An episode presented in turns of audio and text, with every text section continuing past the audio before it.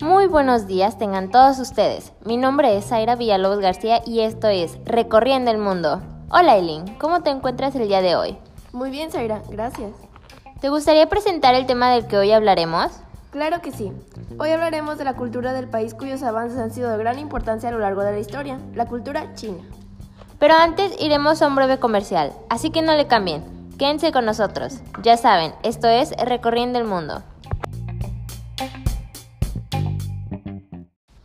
Ven a la colchoniza de Liverpool y aprovecha juego de box y colchón desde 6,999 pesos y hasta 15 meses sin intereses en modelos seleccionados de marcas como Silly, Spring Air, América, Therapeutic y Restonic. Del 3 al 26 de agosto. Consulta restricciones. Liverpool es parte de mi vida.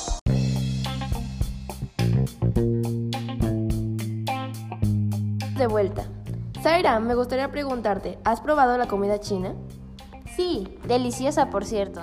Bueno, la gastronomía china es una de las cocinas más difundidas en el mundo, pero debemos decir que no toda la comida que se come en el occidente es necesariamente comida china. La población de este país se ha familiarizado, familiarizado tanto con platillos de otros lugares que han implementado esto en su menú cotidiano. Entonces, ¿no todos los chinos comen rollitos primavera ni cerdo agridulce? Exacto, ni arroz con guisantes. Vaya, ¿y cuál es el estilo de los platillos en China, Eileen? Bueno, Zaira, esto varía. Hay cuatro estilos principales donde cada aspecto diferente culinario. En la escuela del norte predominan los panecillos, tortas, pastas, arroz y los cereales. En la escuela del oeste están las comidas más especiadas y las combinaciones más picantes. En la escuela del este se destaca por su variedad de colores. Hay arroz combinado con verduras, carnes y pescados. También tenemos la escuela del sur, donde sirven bichos en carnes, verduras y pescados, pero solo en ocasiones especiales. Muy cierto, Aileen. Hay muchos platillos en cada categoría. Por ejemplo, liu mein es una comida muy popular en China, que son fideos de harina a menudo servidos con verdura, carne o mariscos. La sopa tuan tuan, hecha a base de caldo de pollo y ran, que es una masa rellena de carne de cerdo y salsa agridulce. Y no olvidemos el song si, los rellenos de arroz enrollados con hojas de bambú. Sin duda, China es rica en gastronomía. Enseguida hablaremos de nuestra siguiente sección, mitología, con Carlos Zapata Rodríguez y Paulina de la Garza, especialistas en el tema.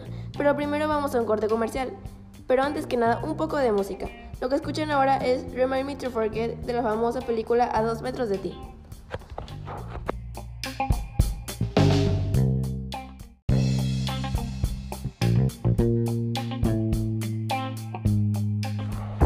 Ahora entramos a la sección mitología. Soy Paulina de la Garza y conmigo está Carlos Zapata Rodríguez para hablar de este tema.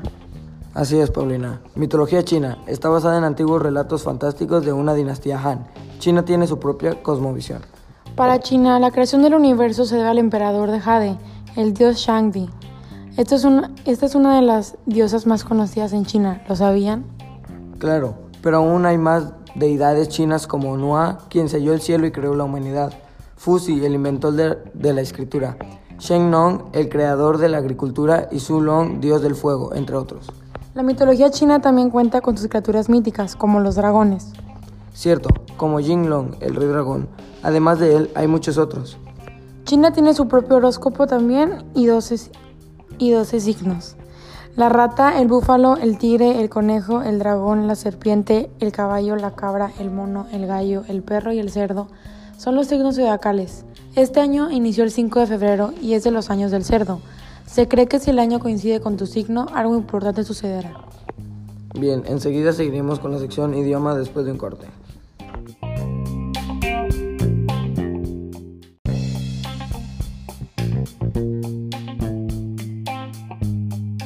Esto es There's Nothing Holding Me Back de Shawn Mendes. Ya volvemos, no le cambien. Esto es Recorriendo el Mundo.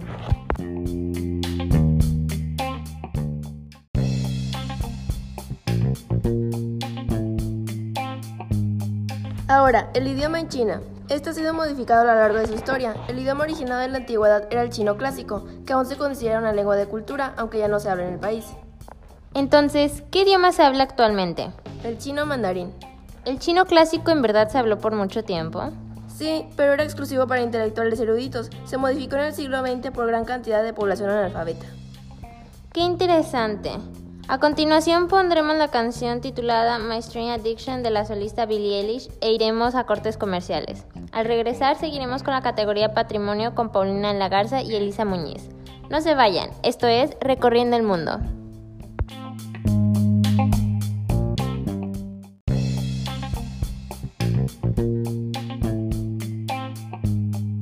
Bienvenidos a la sección Patrimonio. Yo soy Elisa Muñiz y estoy con Paulina de la Garza. Hoy les hablaremos de una de las estructuras más emblemáticas de toda China. La muralla china. Elisa, dinos, ¿qué tan importante es la muralla para el patrimonio chino? Es una de las características por las cuales se identifica China. Si pensamos en la muralla china, es obvio que el país asiático se nos vendrá a la mente. La muralla fue mandada a construir por el emperador Qin Shi Huang y se construyó de manera interrumpida por diferentes dinastías de emperadores.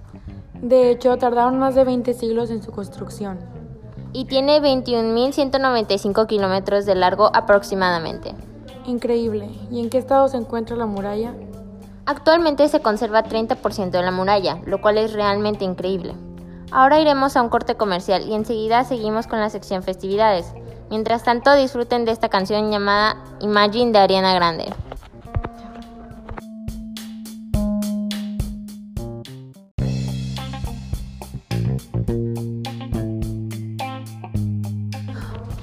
Estamos de vuelta. Estoy con Carlos Zapata y esta es la sección de festividades. Carlos, ¿has escuchado el Año Nuevo Chino? Claro, es mundialmente conocido. El Año Nuevo chino se denomina como Danian, Wonian o Qi Jue, que significa fiesta de la primavera. Además, la entrada del Año Nuevo en China no corresponde con el primero de enero, sino con el 2 de febrero. ¿Y esto a qué se debe? A que su calendario es lunar, a diferencia del nuestro, que es solar. Interesante, pero entonces, ¿cómo se celebra ya el Año Nuevo?